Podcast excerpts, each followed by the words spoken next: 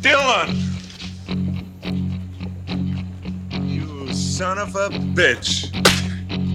Exposed, c'est le podcast de filmexposure.ch dans lequel nous exposons l'actualité du cinéma à la lumière de l'histoire du 7e art.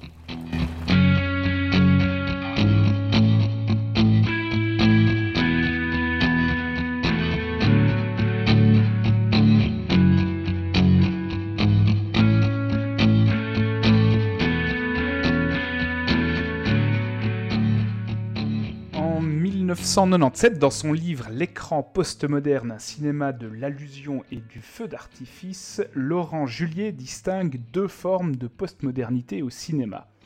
D'un côté, il y aurait celle qui se définit par le recyclage. Il s'agit ici d'utiliser des formes préexistantes de manière intelligente en faisant comprendre que la citation est volontaire et de miser sur le fait que le spectateur saura reconnaître et apprécier. Le pillage culturel devient donc un clin d'œil, on parle alors de cinéma allusionniste. Et aujourd'hui, la mode étant aux franchises qui se citent et se recyclent elles-mêmes, on pourrait aller plus loin que Juliet et parler de postmodernité cannibale. De l'autre côté, la postmodernité au cinéma pourrait également se définir par ce que Juliet appelle le contournement des formes anciennes. On renonce ainsi au récit d'une histoire complète, on mêle la réalité à la représentation, etc. Ici, le cinéma se présente comme une suite de stimuli dispensant de pures sensations que l'on peut goûter sans trop réfléchir. Les films postmodernes correspondant à cette alternative mettraient l'accent sur le plaisir physique des formes et des couleurs, ce que Serge Danet appelait le son et lumière. En parlant de cette seconde expression de la postmodernité, Juliet parle de films concert. Et je pense que ça vaut la peine de le citer pour faire directement un lien avec le film qui va nous intéresser aujourd'hui. Juliet écrit ceci, je cite les films concerts sonnent ainsi le glas de l'hégémonie du cinéma et sa rétrogradation du rang de tronc à celui de simple branche. C'est le bouquet final du cinéma au sens pyrotechnique et figuré du terme.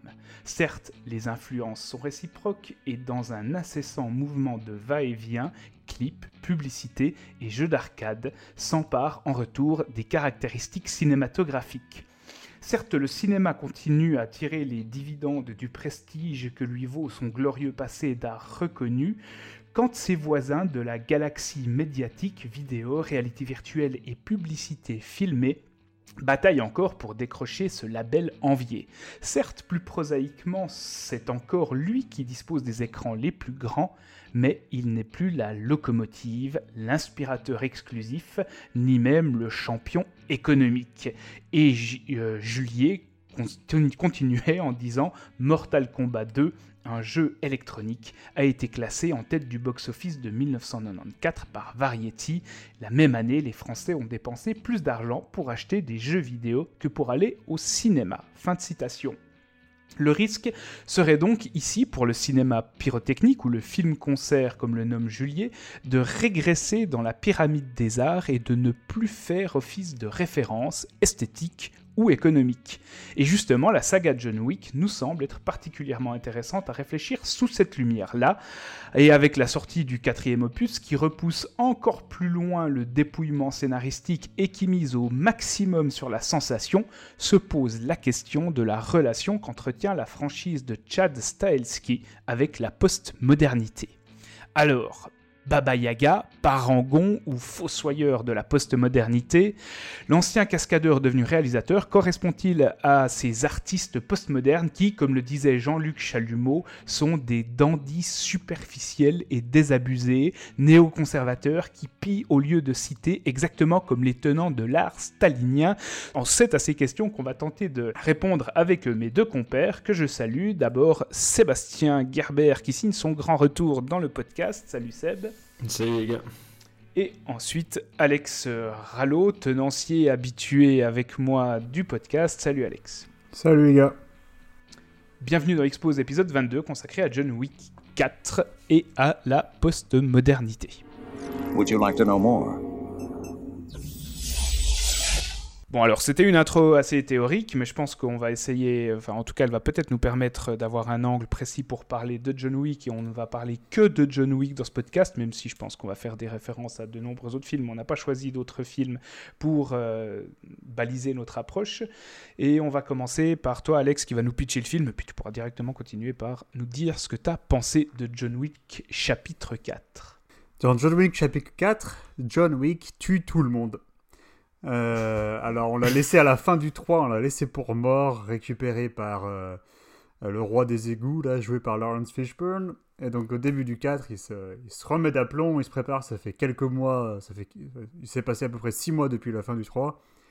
Euh, donc, il se rend ensuite au, dans le désert pour, en fait, tuer l'ancien qu'il avait déjà rencontré dans le 3. Euh, et du coup, il y a un espèce de dandy français qui s'appelle le marquis de Gramont, euh, qui euh, bénéficie des, pleins pouvoirs. Il a une carte blanche de la, haute table pour se débarrasser de John Wick, qui, est devenu euh, une épine dans leurs pieds. et donc, bah, il va recruter plusieurs personnes, notamment un vieil ami de John Wick qui s'appelle Kane, joué par Donnie Yen, pour bah, essayer de enfin mettre un terme à l'épopée euh, meurtrière euh, de l'assassin. Voilà, en gros, ça, du coup, l'histoire, l'histoire nous amène au Japon, à Berlin, puis ensuite à Paris.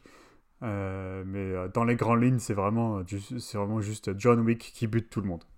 Et ça reprend vraiment littéralement là où Parabellum s'était arrêté, dans les mêmes circonstances. John Wick est euh, excommunicado mm. et euh, bah, il se retrouve à peu près dans la même situation qu'à la fin du 3. Au début du 4, oui. Oui. oui. Mais c'est la première fois qu'on a un, gros laps de temps entre, entre deux, deux films John Wick dans, dans l'histoire. Les, les 1, 2, 3 se suivent euh, sur 10 jours en gros. Mm. L'histoire se déroule sur 10 jours, les 1, 2, 3. Euh, et là, on est vraiment plusieurs mois plus tard parce qu'il s'était pété un fémur ou je sais plus quoi. Euh, il fallait, fallait vraiment qu'il se remette d'aplomb, quoi. Euh, qu'est-ce que j'ai pensé du film?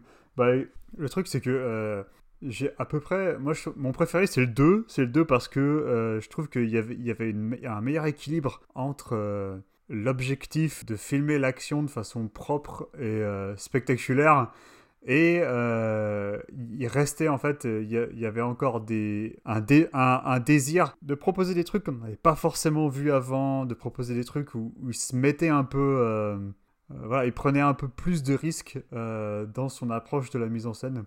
alors que pour moi, les 3 et 4, c'est c'est une démonstration. En fait, pour moi, les 3 et 4, c'est ce qu'on appelle une, un demo reel de savoir-faire euh, en termes de cascade, de mise en scène euh, de l'action dans ce style. Et effectivement, à Hollywood, il y a probablement euh, personne qui le fait comme eux ils le font. Je parle donc de Styleski et de son équipe à 8711. Mais moi je trouve que ben n'y a, a, pas de, feu sacré dans ce cinéma-là de Styleski qui fait que qui m'emporterait quoi, qui me ferait vraiment vibrer. Je trouve que c'est un bel exemple d'un mec qui est au sommet de son art, sauf que son art, à lui, c'est vraiment les cascades et le design de l'action, quoi. Alors que pour raconter une histoire, je trouve qu'il en chie vraiment, quoi. C'est, euh, c'est, ça me, je trouve qu'il n'y a rien qui se déroule de façon naturelle dans ces films ou, euh, de, de, façon convaincante. Mais là, je te coupe parce qu'il y, y, a deux choses en fait. D'abord, tu as commencé par dire que ton préféré c'était le 2 parce que c'était celui qui visuellement était le plus satisfaisant pour toi. Bah, dans, dans, euh, l'approche, dans l'approche de la mise en scène, dans l'approche de l'action. Ouais. ouais. Et, et, en même temps, scénaristiquement, c'était celui avec lequel naissait vraiment toute l'ampleur. En tout cas, c'est là où le, monde imaginé, l'univers de John Wick gagnait vraiment toute son ampleur, qui était vraiment embryonnaire encore dans le premier John Wick.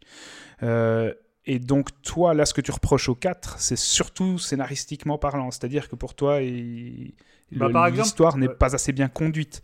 Non, non, en fait, en fait je, reproche au film de pas savoir, euh, de, de, pas, de pas aller au bout de son concept. Tu parlais en intro euh, de postmodernité, euh, et quand on, quand on parle de film d'action et qu'on veut partir sur cette réflexion-là, alors on, peut se dire, une, une solution pour faire ça, ce serait de, de se débarrasser totalement du fardeau narratif du film, en fait. De me proposer. fait presque ce quatrième Mais épisode. justement, oui, mais euh, il le fait. Moi, je trouve qu'il ne le fait pas parce que quand, euh, quand on perd 15 minutes à aller chez les Russes pour demander euh, qu'ils nous, euh, qu'ils nous D'avoir une porte d'entrée Ouais. pour arriver à Berlin. pour demander un sponsor, pour un, sponsor, pour, euh, pour proposer le duel au marquis. Après, il faut qu'il aille à Berlin et tout ça. Bon. Tout ça, c'est c'est un film qui a peur que les gens se demandent où est la logique. Alors que la logique narrative et scénaristique, elle doit se trouver, si on parle de- de- d'approche postmoderne, alors elle devrait se trouver uniquement dans la mise en image euh, de l'action. Ouais. Et, là, et là, tu vois, ce genre de détour, c'est vraiment, vraiment un, un script qui a, qui a peur d'aller trop loin et de perdre son public.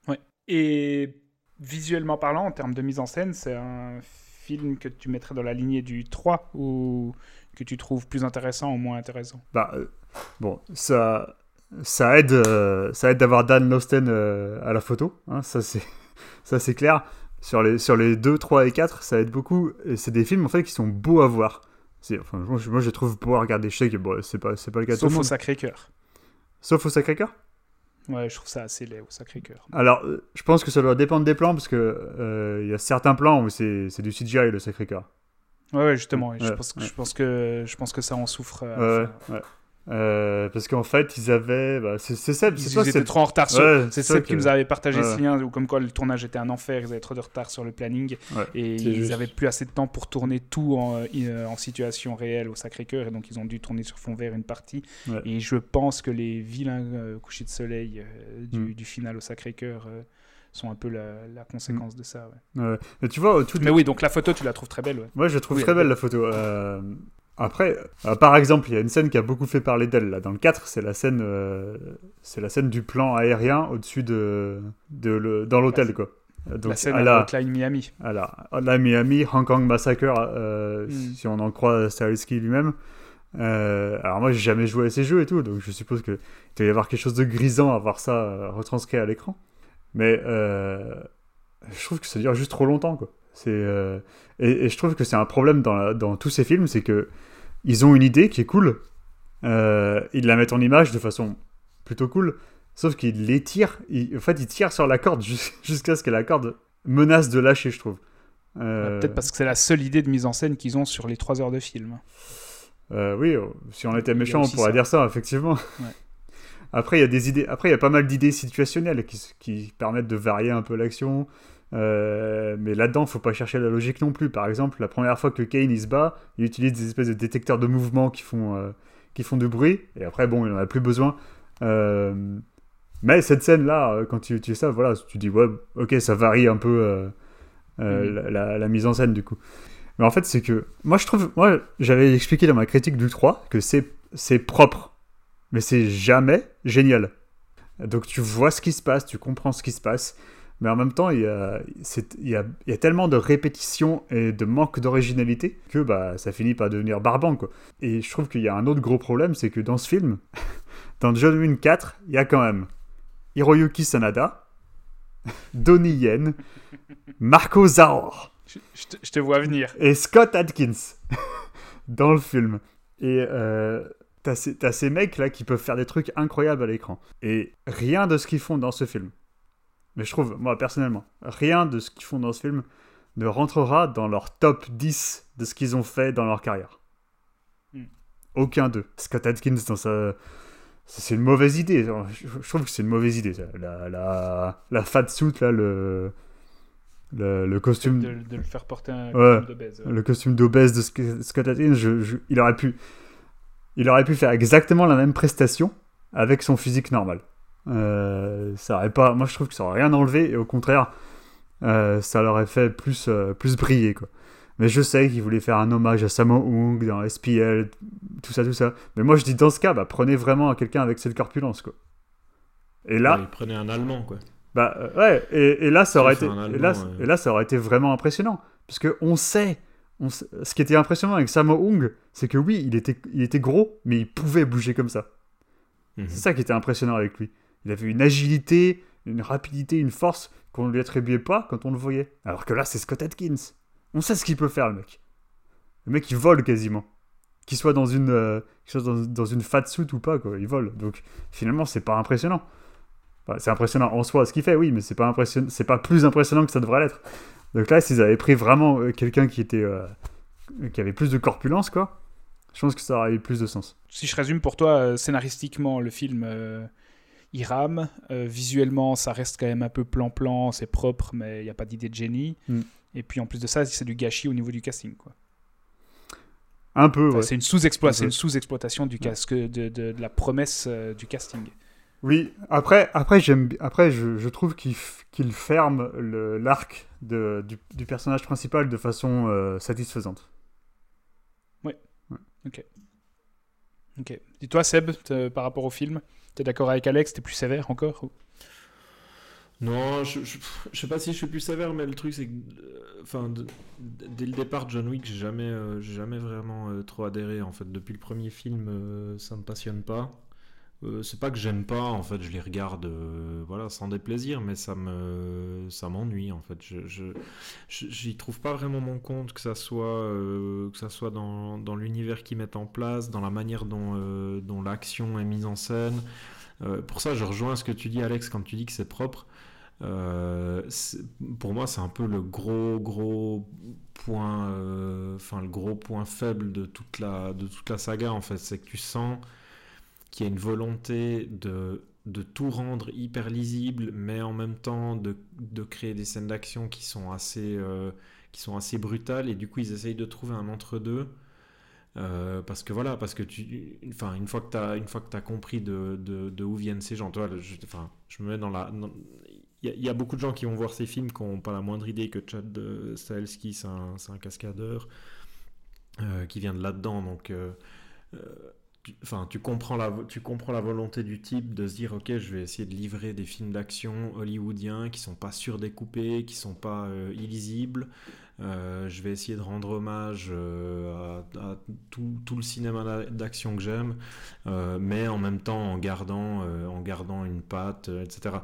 Et en fait, pour moi, on arrive, on arrive à un truc où, où ben, c'est comme, c'est comme tu disais Alex, quoi, c'est que l'action, enfin moi je, moi je trouve l'action assez chiante parce qu'au final il n'y a pas de, euh, je trouve qu'il n'y a jamais d'impact dans ce qui se passe. Euh, je parle, je parle d'abord d'action, hein, vu que c'est un peu l'argument de vente principal de ces films. Après, on peut parler du reste, mais euh, je trouve que l'action a pas d'impact, a pas de, a pas de, euh, il n'y a pas de synergie, il y a rien. Enfin, à aucun moment, j'ai l'impression aussi qu'il y a une que, que au-delà, au-delà des, chorégraphies, d'une recherche de mouvements, euh, des corps, des mouvements de caméra, qu'il n'y a pas de progression dramatique dans les combats. De temps à autre, il y a un petit truc en plus qui se passe par-ci par-là, mais euh, c'est comme s'il voulait euh, démontrer dès le début de la moindre scène d'action tout ce qu'il pouvait faire. Ce qui fait qu'il n'y a pas vraiment de, il y a, pas vraiment de narration en fait qui va être proposée dans, dans l'action en elle-même. C'est plus, euh, c'est plus une espèce de, de démonstration de tout ce qu'ils savent faire. euh, qui va se, qui va se répéter euh, d'une scène à l'autre. Un coup, ça va être une, mise en valeur d'un décor. la scène d'après, ça va être une course-poursuite. Ensuite, ça va être... etc. Il y a un peu une, une espèce de logique de, d'empilement euh, pour montrer euh, qu'ils sont vraiment hyper balèzes dans, dans, tous les, dans tous les domaines. Puis le 4, pour moi, en fait, c'est un peu... euh, c'est un peu le... C'est enfin, c'est, vraiment le le summum et la et la comment on dit le- le- enfin ils ont ils ont vraiment repris en fait tout ce qu'ils avaient euh, tout ce qu'ils avaient mis en place dans les dans les trois films précédents et tout poussé euh, au maximum. Et ce qui fait que ça me enfin ça me passionne encore moins parce qu'en fait il y a, a plus il y a, a aucune surprise à aucun moment. L'histoire est euh, enfin il y a- strictement rien de, rien de passionnant dans ce que ça raconte. Et il y a rien de passionnant dans la manière dont ils vont ensuite montrer tous ces combats, l'évolution de ces personnages, etc. Donc, ça fait que même si euh, il y a quelques, il y a de temps à autre un petit moment par-ci par-là qui peut un peu, euh, qui peut un peu me, me faire un peu sortir de, mon coma, mais à part ça. euh, c'est pas, c'est- vraiment du cinéma dans lequel je finis par m'ennuyer. Ouais, voilà. À part ça, c'est marrant parce que ça me fait penser l'autre jour, totalement par hasard, j'ai regardé, juste pour encore juste conclure sur l'action, j'ai regardé je suis retombé sur le, le combat final euh, euh, qu'on voit dans Blade 2. Je sais pas si vous vous souvenez, là, le, le, le duel entre, Mhm. entre Blade et. euh, comment il s'appelait Novak, je crois. Euh, qui est un espèce de. de mélange de combat de catch, euh, d'arts martiaux euh, dans, une, dans une grande pièce euh, avec des colonnes. Je sais pas, vous vous, vous, Ouais, ouais. souvenez un peu de comment ça se Ouais. passe ouais. Ouais, ouais. C'est Nomak. ouais. En fait, c'est marrant parce que j'ai vu ça, je crois, un jour avant ou un jour après être allé voir, euh, être allé voir euh, le, dernier John Wick. Et ça faisait vraiment un peu le. J'ai l'impression que dans les deux cas, il y avait une espèce de même volonté, c'est-à-dire d'aller reprendre euh, dans du cinéma d'action où ça marche, ben, typiquement dans le cinéma d'action hongkongais, dans, ce genre de référence. D'ailleurs, euh, Del Toro a pas été bête, il a engagé Donnie Yen pour, euh, chorégraphier euh, une partie des combats. Et, du coup, tu as ce combat-là qui dure, qui dure, je sais pas, un peu moins de 10 minutes. Et en moins de 10 minutes, il y a une vraie idée narrative derrière le combat, il y a une évolution au niveau de l'opposition, des, euh, des, des forces, des faiblesses de chacun, etc., de, de ce que ça raconte des personnages aussi, de, de, de comment euh, le- le- le- l'ennemi, là, euh, je crois que c'est Novak, je sais plus, bref, comment lui, il Nomak. appréhende Blade. Hein? Nomak. Nomak, pas Novak, putain. ouais. Bref, mais il y a vraiment, enfin, il y a vraiment, un, un- il y a vraiment une, une volonté de raconter quelque chose jusqu'à la fin, euh, jusqu'à jusqu'à la jusqu'à la fin du combat, et d'utiliser en fait les capacités de chacun pour euh, pour euh, pour accompagner en fait la chorégraphie. Il y a vraiment, il y a vraiment une idée en fait où euh, la, la, la, la, chorégraphie, comment dire, la chorégraphie, la, enfin toute la mise en scène de l'action, elle est pas juste, c'est pas juste un peu des espèces d'idées lancées à droite à gauche où on se dit ah on pourrait faire euh, tel mouvement, etc. Il y a, il y, a, il y a vraiment une volonté de coller aux capacités de chaque personnage et du coup la, mise en scène et la chorégraphie de l'action va vraiment se marier à ce qu'ils peuvent faire.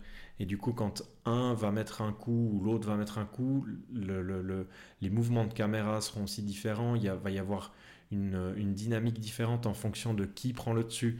Euh, et, et là, en 10 minutes, je trouve que, que, que Del Toro, avec son équipe, a fait un truc que euh, Stahelski, j'ai l'impression, essaye de faire sur 4 films et n'y arrive jamais.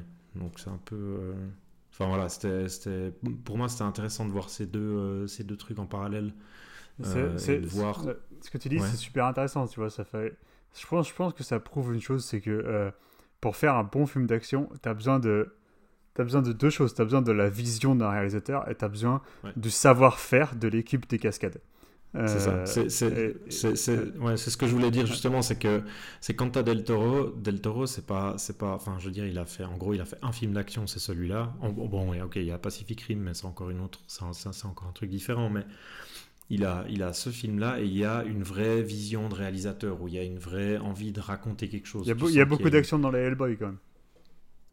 Ouais, oui, ok, ok, c'est vrai. Il y a beaucoup d'action, mais c'est. Enfin, là, je parle vraiment de, de, de, de ce type de combat. euh, et je trouve que le parallèle euh, Blade avec, euh, avec John Wick est pas, est pas inintéressant à ce niveau-là. Enfin, voilà, en, gros, en gros, ça me. Voilà. Mais c'est, c'est- Ça me- si- ça me- enfin, Del Toro tout seul, il pourrait jamais faire Blade 2. Mais Del Toro, Non, avec son équipe, Non, non. avec son équipe, il a fait Blade 2.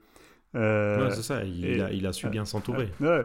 Et, euh, et Styleski, en fait, il a le savoir-faire, il a la technicité, et je pense, je pense que dans sa tête, il a une vision. Mais je pense Mhm. pas, je pense pas qu'il ait le talent de réalisateur euh, pour la mettre en œuvre, pour la, pour vraiment la, la traduire euh, en, en film, quoi, en, ter- en termes euh, cinématographiques. Ouais, ouais. Je pense que là, ça se ressent d'autant plus que le film est le plus long de la, saga. C'est-à-dire que sur le 1, le 2 et le 3, c'est quelque chose qui m'avait paru nettement moins flagrant. Le, manque d'impact que tu évoquais, Seb, le fait qu'il veuille tout rendre hyper lisible, mais euh, en étant complètement dépouillé d'inventivité euh, en termes de mise en scène pure. Et je trouvais que sur les trois premiers, c'est quelque chose qui passait encore assez. Enfin, qui, qui, il y avait encore une certaine forme d'efficacité au sens où le film n'était pas aussi long et puis où tu avais l'impression que, que les séquences tournaient nettement moins en rond qu'ici. Là, les trois grosses séquences d'action sur les trois heures de film, euh, à chaque fois après cinq minutes, il y a il n'y a plus rien. Il, y il, repropose rien. Tu parlais de crescendo. Hein, les, les, scènes d'action mhm. n'ont aucun crescendo à l'intérieur d'elles-mêmes. Il n'y a que cette scène à la Hotline Miami qui, qui, qui peut faire figure d'origine, enfin de scène originale dans le film. Et encore, même, pas pour moi. C'est ultra, statique aussi. Euh, il n'y a pas de nervosité. Je trouve que la scène, par exemple, dans Minority Report, qui faisait déjà la même chose, euh, était beaucoup plus efficace dans ce que ça jouait par rapport à, à l'infiltration d'une menace dans la maison de bah, se planque Tom Cruise à ce moment-là. Ok, mais dans, dans Minority... sur la spatialisation. Tu dans Minority Report, elle voulait, dire, elle voulait dire, quelque chose. Bah, c'est ça, c'est exactement ça. Alors que là, c'est juste de la pause. Voilà, c'est un gimmick. Hein, et c'est pour ça que je trouvais que les, c'est pour ça que je trouvais que les citations de Juliet étaient intéressantes parce que déjà à la fin des années 90, il dit que le, le cinéma dans sa postmodernité, il dit, il décroît un peu, c'était un tronc au rang d'art et ça devient une branche en, en, en conflit ou en, compétition avec le jeu vidéo notamment qu'il évoque. Et là, très clairement, tu vois qu'en fait John Wick s'inspire plus du, jeu vidéo que l'inverse tu as une forme as une forme de dépendance tu as une forme de, bah, de hiérarchisation euh, et de hiérarchie inversée avec euh, la seule originalité purement visuelle du film qui, qui est tout droit tirée de, de quelques jeux vidéo après tu ah bon après moi je trouve qu'on sent quand même bien les, euh, les références cinématographiques de, de Stahelski la scène des escaliers par exemple c'est du Buster Keaton c'est un truc c'est un truc que Keaton aurait fait à l'époque mais Keaton l'aurait, Keaton l'aurait poussé encore plus loin. Euh, là, il, quoi, il dégringole deux fois, une fois et demie. Ah non, quand même. Ah non, ça dure vraiment longtemps. Oui, mais il retombe, il se retape tous les escaliers, quoi, une fois ou une fois et demie. Il retombe pas plus, plus, plus d'une fois euh, tout en bas. C'est dans, Je pense que Keaton aurait poussé la, logique beaucoup plus loin. C'est dans la longueur de la chute, pas le nombre de chutes, c'est dans la longueur de la chute que, que ça devient, ça devient euh, du comique de, de film muet, quoi. Hmm. Euh, mais ça, enfin, Buster Keaton, on, le sent depuis euh, le chapitre 2 de, de toute façon. Mais Seb, tu parlais de la, tu parlais de la, scène des motos dans le chapitre 3, là, avant qu'on commence l'enregistrement. Mhm. Où tu disais que c'était un peu la salle qui t'avait marqué. Euh, et effectivement, c'est une scène. Non, alors attends, attends. C'est pas la seule qui m'a marqué, c'est la seule dont je, me sou... dont, je... dont je me souviens à peu près. Ok, Donc c'est de dire, quoi. Mais... Euh, mais... mais, donc, c'est une scène, ça, c'est euh, Stahelski, entre... entre le 2 et le 3, il avait vu The Villainess, le, le film coréen, où tu as une scène, bah, c'est quasiment la même. Mm. Et donc, et en fait, John Byung-gil, le... le, réalisateur de The Villainess, enfin, l'année dernière, pardon, il a fait Carter Carter qui est sur Netflix. Et, euh, et là, est-ce que vous l'avez vu? Non, j'ai pas vu. C'est le truc euh, un peu à la Hardcore Henry. Alors. Le, le, le, faux, le faux plan séquence, enfin le film en un seul plan. Là, ouais, pas alors, ça. alors, ça, pour le coup, je vous assure, il passe 5 minutes sur le scénar. 5 minutes. Et après, c'est 2 heures. Non-stop. Hmm. Non-stop que de l'action. Ah, c'est dégueulasse, hein. c'est quasiment, c'est quasiment irregardable. C'est dégueulasse. Mais euh, moi, je trouve, enfin, c'est pas un bon film. Mais pour le coup, Jung Byung-gil, il est allé au bout de son, hmm. de, de, son délire. Là, il s'est, s'est pas dit ah mais je vais perdre le spectateur. Peut-être qu'il faudrait que je m'arrête pendant 15 minutes pour faire euh, non que dalle. Mais vraiment, hein. je crois. Mais tu vois, moi, c'est justement sur ce point-là que j'aimerais en venir, c'est que j'ai l'impression que dans John Wick, il y a, un point intéressant, c'est que d'un côté, il cède à la postmodernité dans le sens où c'est du pur cinéma pyrotechnique, euh, ok, mais d'un autre côté, il essaye quand même de renouer avec des récits classiques avec euh, des figures mythologiques, avec euh, un héros euh, auquel on n'ose plus croire depuis l'ère de la postmodernité. Et j'ai l'impression qu'il n'arrive pas vraiment à gérer cette hybridité-là dans, dans, le quatrième film. C'est-à-dire que il veut quand même continuer de construire son monde, il veut quand même continuer de raconter une histoire classique et on pourrait dire moderne ou archétypale, mais en même temps, euh, il, est tenté par euh, une forme d'abstraction pure qui passe que par un, cinéma de la sensation. Et c'est la première fois dans la franchise que ça me dérange en fait, ce, double, cette double nature de, de, John Wick. Non, mais je pense que si c'est ça que tu cherches dans la franchise, alors forcément le 3 c'est ton préféré. Hein. Ouais, moi j'aime beaucoup le 3. Parce que je trouve qu'il arrive à garder cet équilibre encore. Et il arrive, et dans le 3, il a encore des, il a encore des velléités scénaristiques, il a encore quelque chose à raconter et à construire en termes d'univers, en termes de monde qu'il veut bâtir. Mais là, dans le 4, il, rajoute. Euh, en fait, le seul gros rajout dans le 4, c'est euh, c'est le duel. La loi du duel, en gros. Euh, ouais. Sur la mythologie. Ouais. Exactement. Pour moi, c'est un peu du. C'est un peu du cinéma de décorateur. de décorateur d'intérieur, mais à tous les niveaux en fait, pas seulement au niveau, au niveau de ce qu'on voit à l'écran, mais, dans la manière dont il, dont il, dont il construit son film. Et même, même, dans le, même dans la manière dont le film est écrit, en fait, il y a un truc qui est très sur... Euh, enfin, comment dire on, montre, on montre quelque chose en façade, mais ce, qui pourrait, ce qui pourrait ensuite venir derrière nourrir le film, et puis soit... Alors, soit... Euh, euh, comment dire l'assécher et puis aller vers quelque chose de plus de plus, euh, de plus primitif en termes de, en termes de narration, il il, y arrive pas parce que euh, parce qu'il y a ce truc de décorum où il faut montrer certaines choses, il faut montrer certains aspects qui sont peut-être euh, influencés par d'autres grosses sorties, enfin j'en sais rien, peut-être par d'autres gros films, et une certaine manière de faire hollywoodienne qui l'empêche un peu de, de, prendre cette liberté sur ce quatrième film. Euh, tu vois, c'est comme tu disais, toute cette partie où, euh, où, on, va chez les Russes, euh, on se tape toute cette scène de remplissage qui sert strictement à rien. Enfin, il y, a vraiment, il y a vraiment une espèce de truc de et qui du coup rejoint un peu tous les autres aspects du film où, où, tu as cette sensation qu'il a qu'il a qu'il a enfin qu'il n'arrive pas à se passer de, de, devoir montrer ces choses euh, pour raconter son histoire, comme si, euh, s'il y avait vraiment une, une, crainte que s'il les montre pas, on puisse pas appréhender ce qui se passe, alors qu'en fait, enfin, si on vient voir John Wick, c'est, c'est pas forcément pour qu'on nous raconte un truc, euh, un truc qui va, qui va nous dérouler des, des, des Enfin, là, on, part presque sur du, sur du, sur du MacGuffin, quoi, où on court après un truc. Euh, pour, euh, pour, euh, pour arriver à conclure l'histoire. Alors on n'est pas encore à ce point-là, mais ouais, il y a, vraiment ce truc un peu de, décorum sur, tous les, sur, sur un peu tous les plans du film qui m'ont qui m'ont qui m'ont vraiment gêné parce qu'en fait Enfin, j'ai juste l'impression qu'il essayait, de...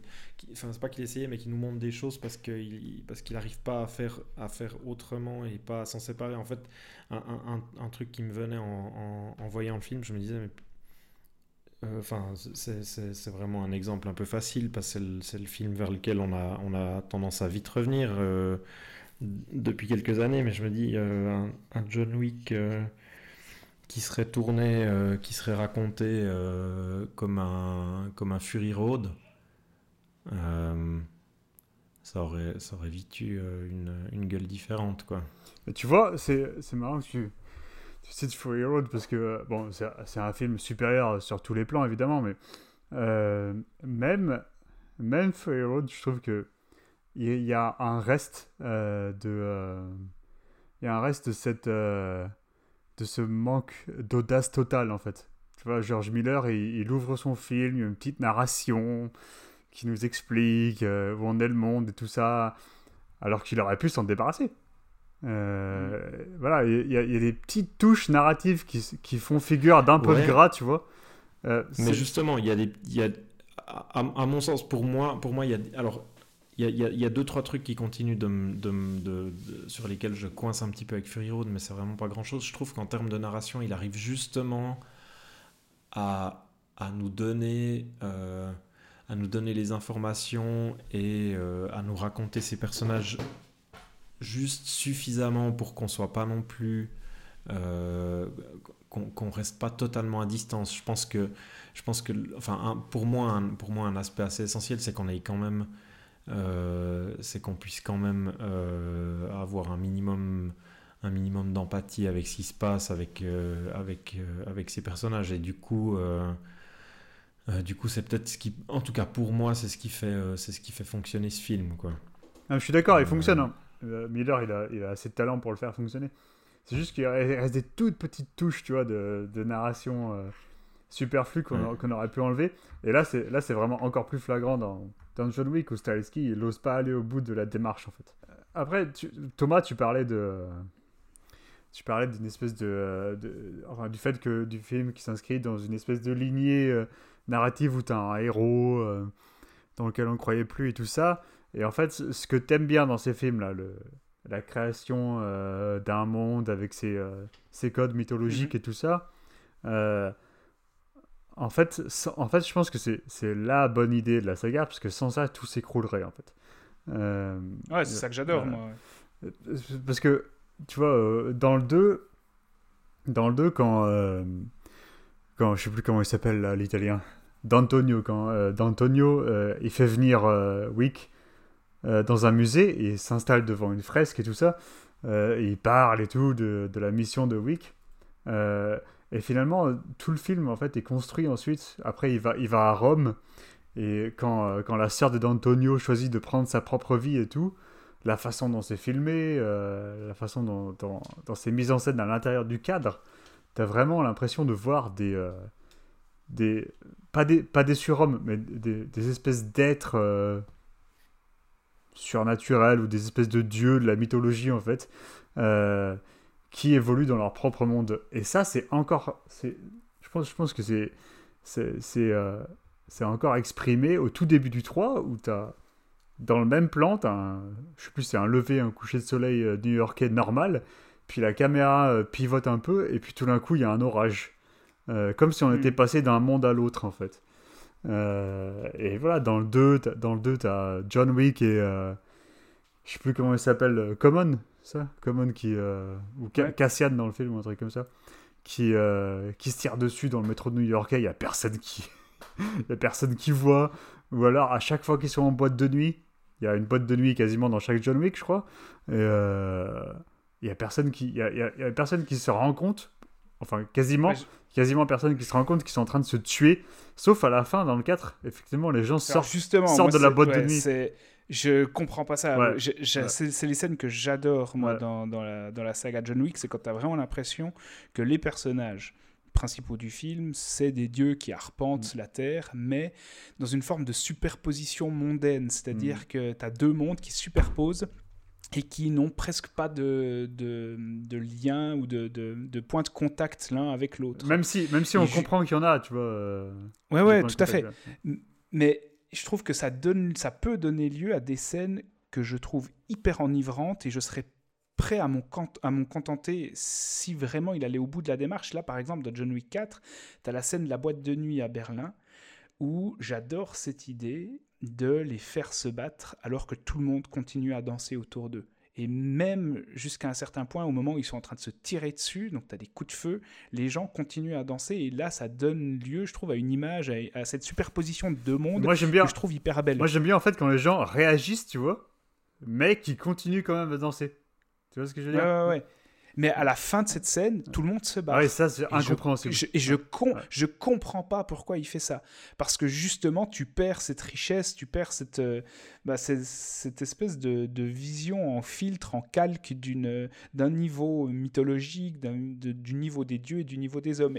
Et, je trouve qu'il le réussit un peu mieux dans la scène à Paris, euh, la scène de, de l'Arc de Triomphe, euh, où il balance des gens sur les voitures, aucune voiture s'arrête tu as presque l'impression, il, faudrait que je revoie le film, mais il me semble qu'à un moment donné, une, une forme de minivan qui passe et tu as l'impression qu'il n'y a personne qui conduit le minivan.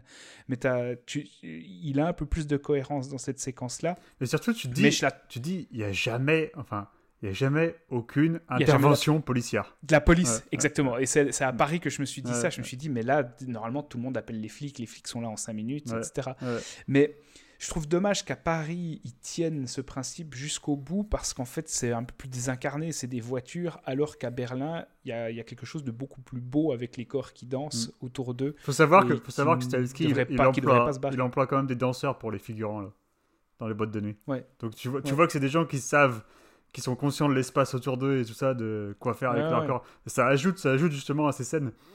Et, euh, et je trouve qu'il y, y a un aveu de faiblesse à, ou en tout cas il y a une grosse incohérence à les faire fuir à la fin parce que enfin, j'étais vraiment déçu de la tournure de cette scène parce que pour moi c'est, c'est presque la, la plus belle proposition du 4 et, et il la tient pas jusqu'au bout quoi. mais, tu vois, mais oui, c'est ça que moi, c'est ça que j'adore dans les John Wick. Moi, c'est, c'est, ces dieux qui, qui, marchent parmi nous euh, et les points de connexion sont très rares. Tu vois, pour moi, c'était ça dans le 2 que j'adorais, c'était que euh, il nous disait au début, voilà, euh, pourquoi en fait pourquoi le pourquoi l'épopée de John Wick pourrait pas être vue comme une épopée artistique euh, comme ce qu'on voit dans les musées en fait? Pourquoi ça aurait pas sa place à côté de ces grandes fresques qui dépeignent qui dépeignent euh, des, des, grandes batailles historiques? Pourquoi cette bataille de cet homme là pourrait pas être à côté d'elle? Et justement il fait tu vois il le fait retourner dans un musée à la fin il fait le, la scène dans le palais euh, palais des miroirs là à la fin et tout et tu dis ouais enfin moi pour moi c'était cohérent dans le 2 tu vois? Ça se tenait. Et là, il, tente de te le rappeler thématiquement avec la scène du Louvre, mais qui est plus investie par l'action. Mm, mm, tout à fait. Quand ils sont devant la, la, la, liberté qui guide le peuple, etc. Ouais, tout à fait. Mais c'est, et c'est dans cet aspect-là que je trouve que le film et la franchise peut être vu comme une, une forme de refus de la postmodernité. C'est-à-dire que nous, on, on, veut revenir à quelque chose de classique. On veut revenir à la grandeur des, des figures euh, mythologiques et sans aucun cynisme, sans, sans, aucun, sans aucune référence euh, à soi-même, sans aucune référence non plus à, à la contemporanéité des, des films. Donc là, il y a quelque chose qui me plaît beaucoup. Bah, c'est vrai que c'est des films qui se qui se moquent jamais d'eux-mêmes, ouais, qui se moquent jamais de leurs personnages. Et qui parlent jamais de leur contexte. Alors que tu vois, tu aurais, un, un personnage comme celui de Donnie Yen dans un Marvel, ce serait des blagues sur blagues sur blagues, quoi. Oh, mais c'est un aveugle, oh, mais comment il peut se battre, tout ça. Alors que là, non, mm. on accepte que c'est la, c'est l'archétype de, de Zaitochi, quoi. Euh, mm-hmm. Et que effectivement, il a, il a sa place dans le cinéma d'action.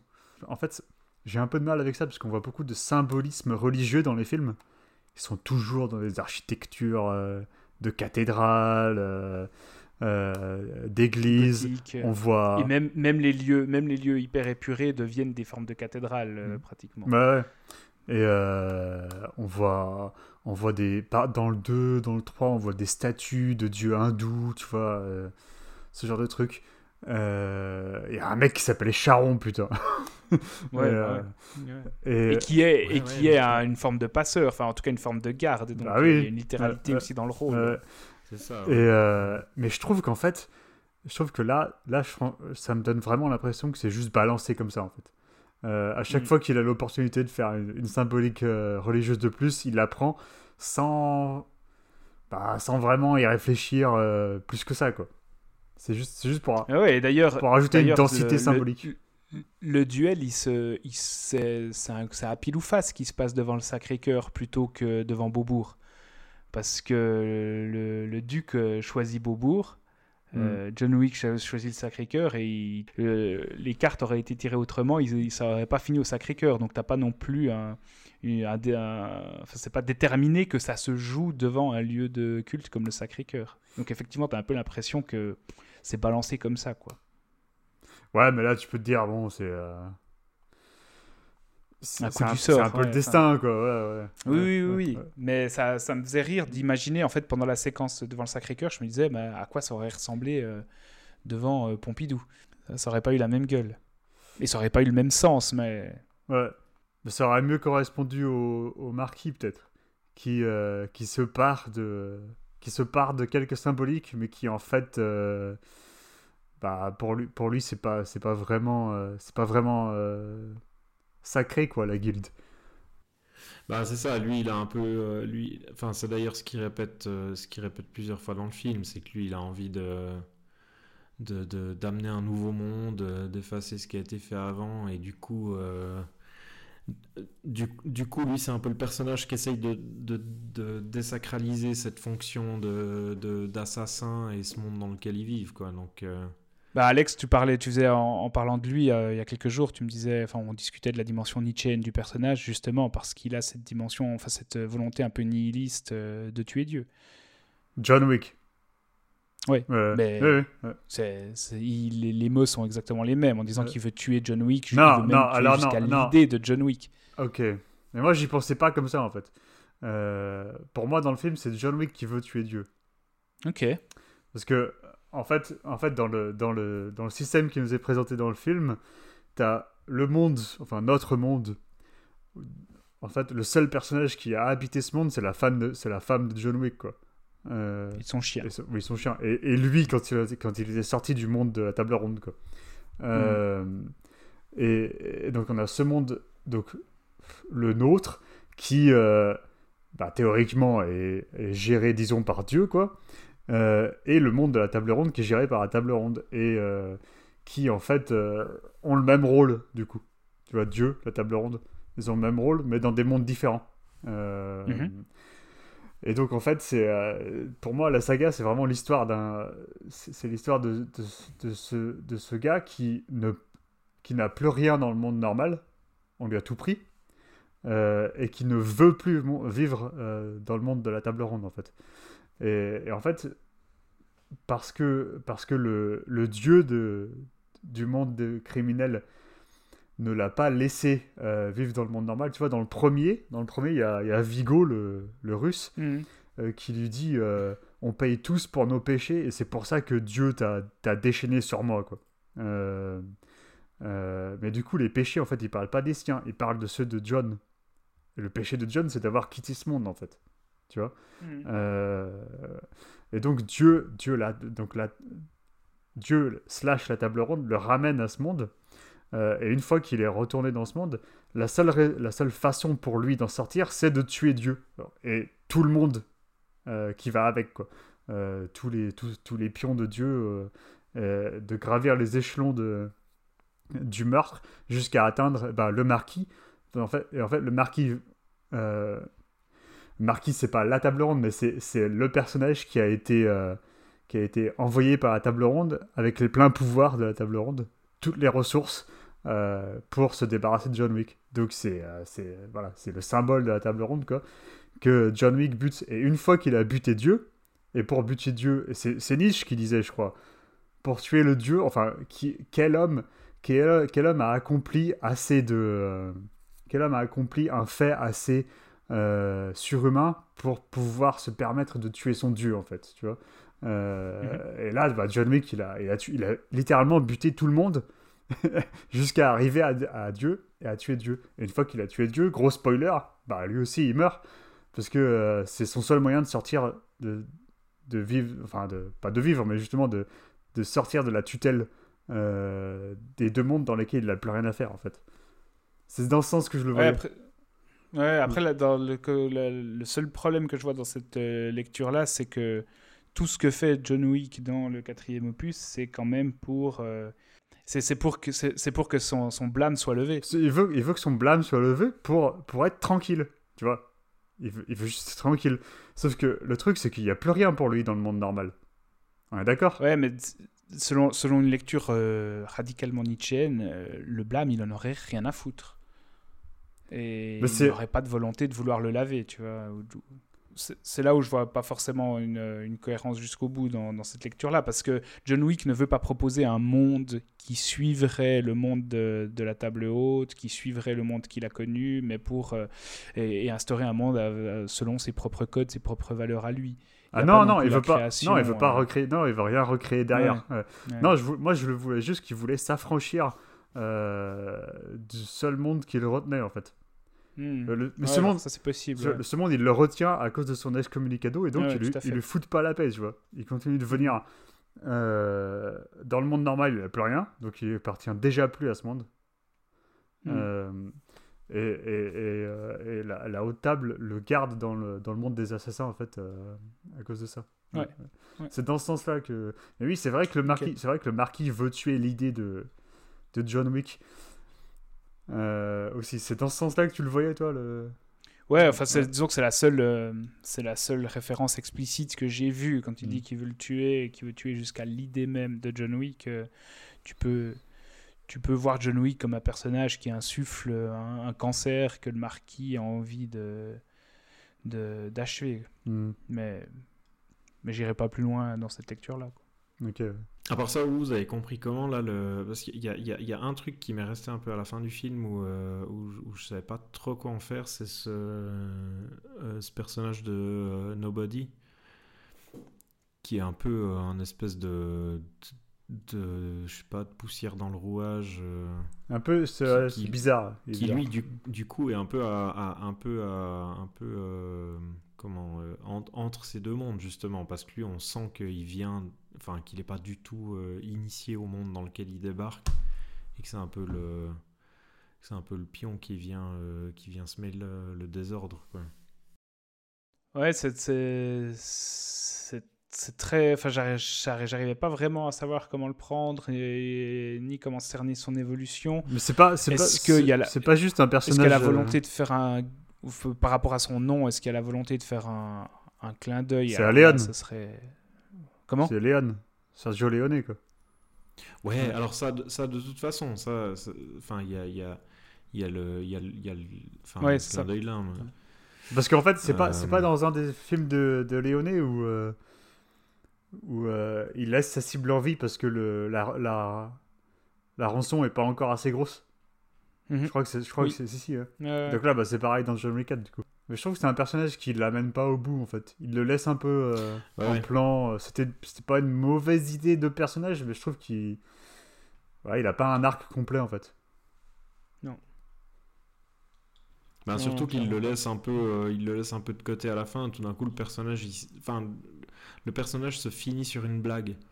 C'est un peu, euh, enfin, moi, c'est presque, c'est presque un des, un des, rares aspects du film qui m'a plu, c'est que c'est, c'est que ce type, il débarque là au milieu, puis il fait un peu euh, le pont entre ces deux mondes, entre ce monde de la table, des assassins, etc., et le, et, et- tout ce qui est à côté, où tu sens que lui, il vient pas du tout de là, quoi, qu'il a, qu'il a un peu bricolé ces espèces d'armures avec, enfin, tous les, tous, les, tous, tous les assassins de John Wick et les autres, ils ont leur petit costard en Kevlar, machin complètement invraisemblable. Et lui, il est obligé de se fabriquer un truc avec ses gros sacs à dos, euh, de débarquer avec son clébard, tout ça. Je trouve intéressant, ça a un côté, euh, ça a un côté un peu où, enfin, où tu sens que lui, il essaye de faire un peu dérailler tout ça, mais tout d'un coup, on arrive à la fin, t'as cette, cette montée jusqu'au Sacré-Cœur qu'il a du coup. Enfin, bon, en plus, ça, euh, par rapport à ce que vous disiez avant, euh, tuer le dieu, etc., on peut pas être plus explicite sur le fait de euh, monter jusqu'à une église pour, pour éliminer le mec. Pas n'importe quelle église en plus. Ouais, ouais, ouais, ouais, justement. Mais euh, non, puis en plus, on, on- enfin, je trouve, je trouve un peu étonnant parce que tout d'un coup, on arrive, on arrive à la fin, il y a ce duel, euh, le duel se termine et lui, il est sur son banc à, à- à se Mm. taper le ventre de rire et, euh, et tout d'un coup, on l'oublie totalement, quoi. Donc, je, je- j'avais un peu de la, je sais pas si vous, vous aviez un peu une idée ou si vous aviez eu, euh, si vous aviez des, des infos, j'en sais rien sur ce, sur ce qu'il avait voulu faire de ce perso. Parce qu'on pourrait le retirer du film, que ça ne changerait pas grand chose à ce qui se passe au final. Non, effectivement. Non, je suis assez d'accord que. Il m'a aussi laissé perplexe. Euh.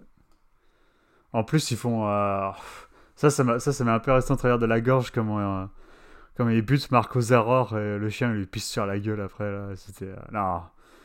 C'était trop, ça. Fallait pas faire ça. Fallait pas faire ça, quoi. Marco Zaror, en plus, c'est une brute, quoi. C'est putain de brute. Et il lui donne même pas.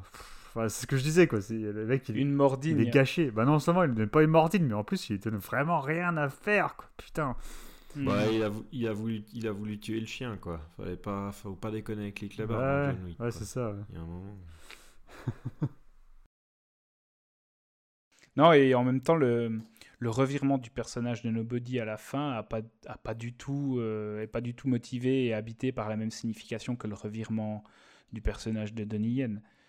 Euh, où Donnie Yen, il y a un lien émotionnel, affectif avec euh, John Wick qui, qui est quand même investi pendant tout le film, alors que Nobody, euh, c'est un mercenaire. Si, et- mais si, bah, Seb vient de le dire. John Wick, il a sauvé son chien. Ça passe par le chien. Il a sauvé son Oui, chien. Ça passe hein. par le chien. Oui, John- oui, John- oui, John- ouais, ouais. Toi, il, est, il, il sauve son chien, donc lui, il va. Voilà, quoi. Il- Oui, oui. Soit. Non, mais c'est mais c'est- mais c'est c'est ça qui est c'est ça qui est hyper bizarre, c'est qu'il crée un lien qui te ramène au premier film, qui est censé être un truc euh, un truc euh, hy- hyper intense pour le personnage, hyper fort, euh, et qui couvre euh, qui couvre le, le- le- un peu la enfin qui couvre la, motiva- la motivation de base des quatre films, et au final t'arrives à la fin puis le mec qui se tape le cul sur son banc euh, et ça sert à rien du tout, donc c'est un peu euh, Moi, je- je- j'espère en tout cas que c'est pas uniquement un clin d'œil à Nobody, qui est un peu le, le fils spirituel des John Wick, euh, qui est sorti depuis les succès des John Wick. Je pense Ah, pas. le- Non, je pense pas. Le Naishaller, là. Mm. ouais ouais. Je pense, je pense pas, mais Non. je- j'espère vraiment pas non plus. Je pense pas. Non, je pense que c'est vraiment plus un hommage à Léoné. hein. Euh, dans Mm. dans l'archétype du personnage, à mon avis, c'est plus ça. Et puis, euh, vous voyez la- les potentielles suites comment? Parce qu'à la base, le 4 était censé être tourné en même temps que le 5. Et là, la fin du 4 euh, laisse peu d'ouverture pour une suite à la saga, en tout cas portée par euh, Baba Yaga. Alors en fait, c'est- ce que je pensais aussi, mais en fait, du coup, bah non, le 4 était tourné seul. Euh, parce que Stahelski, il a refusé de tourner deux films à la fois, en fait. Ouais. Ouais. Vu comment c'était le. oui, alors justement, Ouais. ça ne- ça- ils n'ont pas été tournés les deux en même Mm. temps, mais comme c'était peut-être prévu, est-ce qu'il y avait peut-être quand même déjà une continuité qui Non, était... je, je pense pas. Non, non, je pense pas. Mais là, là, à mon avis, c'était prévu pour être la fin, mais vu que Lionsgate, ils, euh, ils vont se faire de l'argent avec ça et qu'ils ont pas beaucoup de franchises, en fait. Euh, Et puis là, c'est sacrément rentable. Ouais, non, mais ils ont pas beaucoup de franchises super rentables, Lionsgate. Et pour survivre, ils ont vraiment besoin de ça, je pense. Donc, à mon avis, ils vont tirer sur la corde. ouais.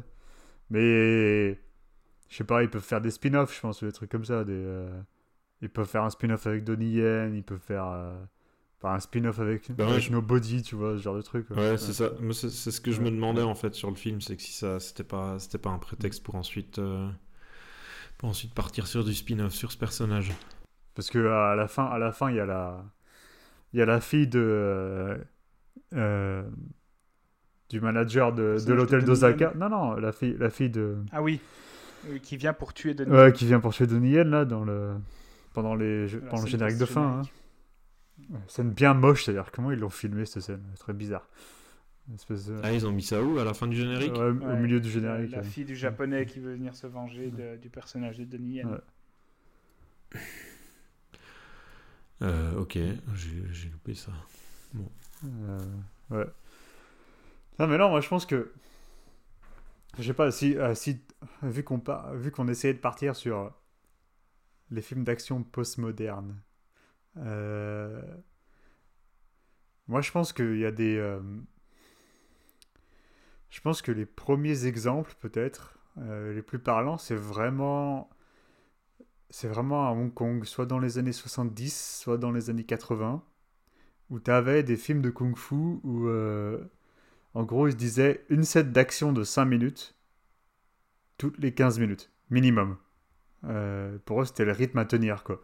Et il y en a certains qui ont poussé euh, encore plus loin, qui faisaient des films de, qui faisaient des films de 70-80 minutes, où il y avait aussi quasiment que, que, que de l'action, quoi. Et, euh, et les, les, les, les scénarios, en fait, c'était des... ils enfilaient les perles de poncifs scénaristiques du genre, en fait. Ah, ah, il y a mon maître qui a été tué, il faut que je trouve euh, euh, ce, ce- ce- cet artiste martial renégat, euh, voilà, qui, qui veut obtenir un manuel sacré où il y a des techniques supérieures et tout ça. Et, c'était vraiment des personnages fonction et tout ça. Où là, je pense que on s'approchait de la définition et en même temps quand on regarde des films par exemple quand on regarde In the Line of Duty 4 de Yuan Yuping le ratio action-narration est quand même sacrément euh, sa- sa- sacrément intense quoi. Euh, donc là tu vois c'est enfin je trouve qu'un film comme ça c'est je trouve que ça correspond quasiment à ta définition que tu as donnée au début Tom Euh, et, et le truc c'est que Stahelski, il donne l'impression de vouloir s'en approcher. Mais en même temps, il, il se drape de. Il se drape de, d'enjeux émotionnels qui sont pourris en fait. Enfin, les enjeux émotionnels de John Wick, on s'en, on, s'en fout quoi. Ça marchait peut-être vaguement dans le 1 si on acceptait le, le, concept de base, euh, qui, faisait, qui faisait méga série B quand même. Euh, C'est pour ça qu'on pouvait, moi je pouvais m'attendre à, euh, après le 3 à une forme de crescendo dans l'abstraction. Ouais, ouais, tout à fait. Qui, n'arrive pas, enfin à laquelle il aboutit pas. En fait, le, le problème, moi je trouve, c'est que en gardant, en fait, en gardant ces, ces attaches narratives et émotionnelles, euh, le film veut nous faire croire que la question qu'on doit se poser, c'est qu'est-ce qui va arriver à John Wick? Euh, Alors que ça, on s'en balèque. La question qu'on se pose, c'est quelle cascade on va voir ensuite? Euh, quel, quel système de, de poulies ils vont utiliser pour faire tomber un mec de 20 mètres en un seul plan et tout ça voilà, c'est... Et dans quel décorum ultra stylé est-ce que ça va se passer voilà. Donc en fait, ça devient une question sur, euh, question sur l'image plutôt que sur, son sens, en fait. Euh, et y a, y a, moi, je trouve qu'il n'y a rien de mal à ça. Hein. Je, trouve c'est, je, je, suis client euh, dans, en théorie. c'est juste que dans ce cas-là, il faut aller au bout. Quoi. Et, et vraiment, pour le coup, l'année dernière, c'est ce que Carter faisait. Tu vois. Encore une fois, c'est un film dégueulasse, mais c'est un film intéressant. Euh, parce qu'il va, mm. parce qu'il va au bout de son concept. Et Fury Road, il s'en approchait aussi. Et euh, je pense qu'après, euh, dans, dans les films récents, je pense qu'il faut vraiment se tourner vers l'animation japonaise, notamment pour, pour trouver des trucs qui pourraient éventuellement s'en approcher. Voilà, ce que j'avais en tête, des trucs comme Redline et Promare. C'est, c'est, là, en, termes de ciné-concert, comme tu dis, c'est je pense que c'est le haut du panier, quoi, qu'on a rarement vu mieux depuis. Euh, ouais, c'est dommage, euh, c'est dommage que les John Wick.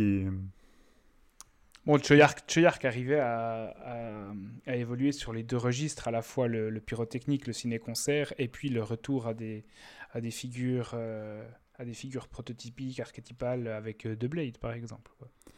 Ouais, bon, on Pour, moi, de, pour moi, The Blade, c'est un film qui parvient parfaitement à jouer sur les deux registres. On en a longuement parlé, mais euh, il arrive à jouer sur les deux registres en même temps parce qu'il déconstruit un genre. Euh, alors que là, il n'y a aucune volonté de déconstruction chez Zaleski. Euh... Il y a une volonté d'évolution chez, chez John Wick, d'étapes supplémentaires euh, au film d'action. Ah bon? Bah, L'idée de le faire rentrer dans, dans les, arts, dans les arts nobles. Alors oui, en théorie, mais, mais euh, dans la mise en pratique, pas, pas vraiment. Ouais, J'ai parlé de volonté. Oui, oui, ok. Euh, mais là, vous avez entendu parler de Silent Night de, de John Woo. Ouais. ouais. Euh, Seb, t'en as entendu parler hein? C'est un film qui, qui sortira peut-être euh, à la fin de l'année, là, où il n'y a aucun dialogue, en fait. Pas, le, pas la moindre ligne de dialogue. C'est un film d'action. Euh, le grand retour de John Woo. Donc, euh, à voir. Peut-être qu'il y a quelque chose à, trouver dans, ce, dans cette approche aussi. Hmm. Bah, c'est quand même sacrément décevant, je trouve, euh, pour ce que ce qu'avait amorcé la franchise, que ça se termine pour le personnage de, de Keanu Reeves sur, sur, sur cet épisode-là. Je, je, suis bien resté sur ma fin, moi que ce soit dans la construction de l'univers. Euh, parce que j'étais prêt à accepter que l'univers ne s'étoffe pas plus que ça, parce que je trouve qu'il avait réussi déjà à créer quelque chose d'assez dense et cohérent jusqu'au 3. Mais alors il fallait aller dans l'abstraction, la, dans, la, dans la radicalité pure. Et... Surtout, que, surtout que je trouve que le, la violence a vraiment beaucoup euh, baissé en fait. C'est beaucoup moins, c'est beaucoup moins euh, brutal que dans le 2. C'est moins percutant. Ouais, euh, dans le 2, je trouve ah, que Clairement, quand tu penses la scène de baston contre la femme dans le 2, euh, où il s'envoie à travers la, vitre dans la chambre d'hôtel, là, c'est autrement plus violent que tout ce qu'on voit là. Hein. avec la muette? Ouais. ouais. Non, mais là, on en parlait tout à l'heure, mais je trouve que la scène du livre dans le 3, c'est vraiment la dernière scène. Dernière scène un, choquante. Ouais, choquante, ouais, un peu, un peu, un peu brute, quoi. Euh, après, l'action devient beaucoup moins percutante, euh, beaucoup moins, beaucoup moins radicale. C'est assez dommage. Surtout qu'on a, surtout quand on a un, sabreur aveugle, quoi. Enfin, un personnage comme, personnage de, de, Donnie Yen est tu... Et c'est dommage parce qu'en plus son personnage, il, il, il a, il a une construction qui, est- qui est chouette. Enfin, il est très élégant dans ses mouvements. Mm. Euh, tu le sens aussi un peu dandy parce qu'il n'a pas envie d'être sali. Enfin, il, y a, il y a plein de petites idées comme ça qui pourraient donner lieu, qui pourraient être beaucoup plus exploitées dans la chorégraphie. Clairement. Clairement. Et même, j'aime bien, enfin, ils le font, tu sais, ils le font bouffer euh, avant de se battre, euh, comme Zaitochi, Ouais, ouais, ouais. comme dans les films de Zaitochi, quoi. Euh, c'est comme, euh, c'est comme euh, Scott Atkins, il est là euh, pour dire avec un accent allemand qu'il s'est reçu une balle dans le cul. C'est, un peu tout, quoi. c'est tellement dommage, bordel. Franchement, je crois que j'aurais préféré qu'il se batte pas, tu vois, qu'il reste à sa table, à sa table de poker et c'est tout. Oh non, ou alors, ou alors qu'ils sortent de la tu vois. Surprise Bah, cela dit, moi, c'est un peu, c'est un peu une des rares scènes de, c'est un peu une des rares scènes d'action du film que j'ai bien aimé, hein, avec, euh, avec Scott Atkins. Mais elle est belle. Celle de Berlin, pour moi, c'est la meilleure. Elle est belle, hein, c'est la plus belle. Elle est belle. Même, même si, euh, même si le contexte est un peu ridicule et puis que ça fait un peu de la peine euh, de le voir essayer de faire le, faire le faux allemand, mais euh, ça fonctionne bien, quoi. Jusqu'à ce, que les- jusqu'à ce que les gens quittent la, la discothèque, quoi. Putain, mais franchement, ça, je m'en remettrai pas. hein. C'est- je, si, si un jour j'ai Stahelski en interview, je suis derrière, mais pourquoi? Ouais. Pourquoi les gens se barrent? Pour moi, ça déconstruit tout- toute la cohérence de l'univers depuis le 2. C'est pire, c'est pire que les Zomatikaya qui disparaissent à la fin d'Avatar 2. Ouais, Mm. mais oui, Ouais. parce que qu'ils disparaissent, ça, ça, ça rompt pas une règle interne à, à l'univers. Là, euh, tout, tout s'effondre. Tout, ce que je tout ce que je projetais comme lecture sur John Wick s'effondre en voyant ces figurants qui se barrent. Ouais. Je dis, mais, ah. Parce que vraiment, c'est une des rares franchises où je me suis tout à coup fait surprendre par son évolution euh, dans, la volonté de ce qu'il essayait de construire au fil des épisodes. Et, ce que j'ai fini par adorer dans la franchise, c'est que c'est pas du tout ce pourquoi j'y allais à la base, tu vois. Et il y avait cette, c'est une satisfaction assez rare que, que j'ai eue avec John Wick 2 et John Wick 3 en me disant putain, ouais, en fait, il construit quelque chose, euh, cet univers, euh, ce monde superposé que, que je trouvais intéressant. Et là, cette seule scène suffit à faire tout s'effondrer. Tout s'effondre, tout ton château de cartes. ouais. Ouais. J'avoue, c'est dommage. Ah, putain, je, je pensais bien que ça allait vous décevoir aussi. ça. Heureusement, il y a de la bonne musique quand même. Ouais, c'est cool, mais oui. Et puis comme toutes les, comme toutes les séquences du 3 aussi, l'exploitation du... Ou en tout cas, l'idée du décor, et tu sens qu'il y a vraiment un travail de... de presque d'architecte d'intérieur euh, dans, dans toutes les séquences d'action, mais il en fait pas grand-chose. Mhm. Ça reste un décorum presque euh, en, en, arrêt- en, toile, en toile de fond. Et... Non, mais c'est pour donner, c'est pour donner des grands airs, euh, des grands airs épiques. euh, Opéra- film. opéra- Opé- opératique. opératique, ouais. euh, ouais. Et voilà, après, après, faut aimer la pose, quoi, je trouve. Enfin, c'est vraiment un film de poseur aussi. Euh, donc, Mhm. ouais, faut, Mhm. faut aimer ça. En fait, ce qui, euh, il y a un truc dont il a parlé, Stahelski, et, et que je trouve intéressant, c'est que euh, il adore les films, comme moi, comme moi, il adore, il adore les films de Gene Kelly. On a ça en commun. Ouais. Euh. Et, euh, et donc il disait, ouais, quand je regarde les films de Gene Kelly, bah, je vois qu'il n'y a, a pas beaucoup de coupes. Il y en a, bien sûr. Et il n'y a pas beaucoup de mise en scène, Ouais, Il n'y effectivement. a pas beaucoup de coupes. On laisse Gene Kelly Ouais. s'exprimer et remplir le plan. Alors moi, je suis d'accord que c'est une bonne idée pour mettre en scène euh, De la danse. Et ça pourrait être une bonne idée pour mettre en scène de l'action, mais un type d'action spécifique, je pense.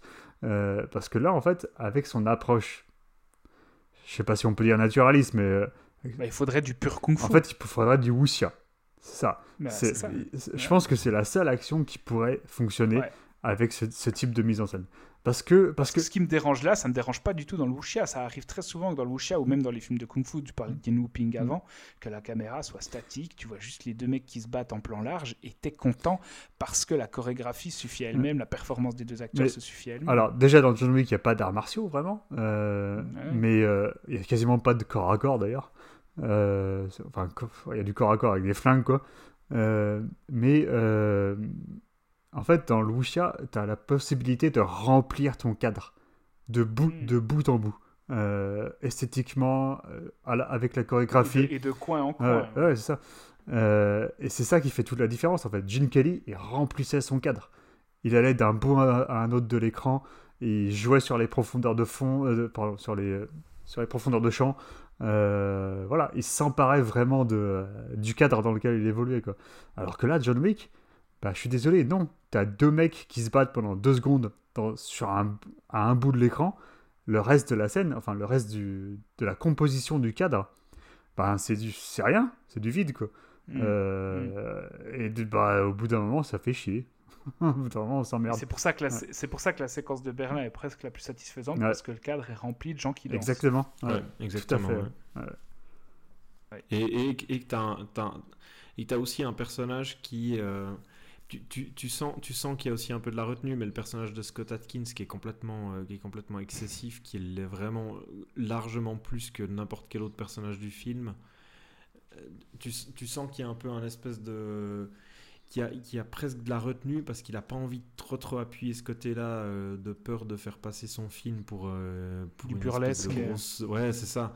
Mm. Mais en même temps, euh, c'est ce qui permet à la scène de, de, de, de vraiment euh, prendre vie, quoi. Parce que tout d'un coup, t'as euh, tout d'un coup, t'as un, un, type qui, euh, enfin, qui va, qui, Bah, va qui est capable de faire exploser le truc, en fait. C'est ça, c'est ça. Non seulement il fait, il fait, il fait exploser la séquence en elle-même, mais en plus, ça va, ça va vraiment créer un vrai contraste avec John Wick, qui est, euh, qui est totalement mutique, euh, etc. quoi. Mm.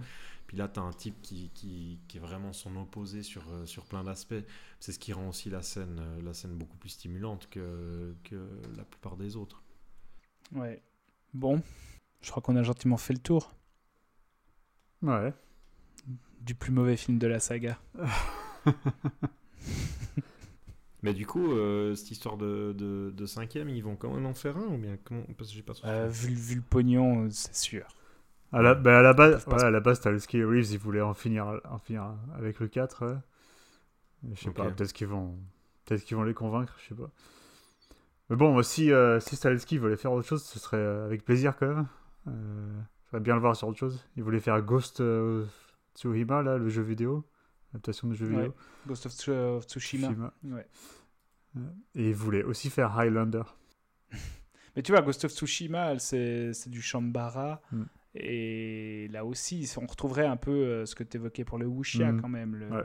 La possibilité, enfin, si tu repenses à Harakiri, euh, euh, c'est des films euh, qui ont souvent une caméra statique, un plan fixe, mais qui arrivent à être sublimés euh, par euh, l'intégration des, des deux duellistes Mhm. euh, dans une plaine qui est balayée par le vent. Enfin, je- ça pourrait lui correspondre. En fait, euh, avec, avec ce genre de mise en scène, il te faut de la théâtralité.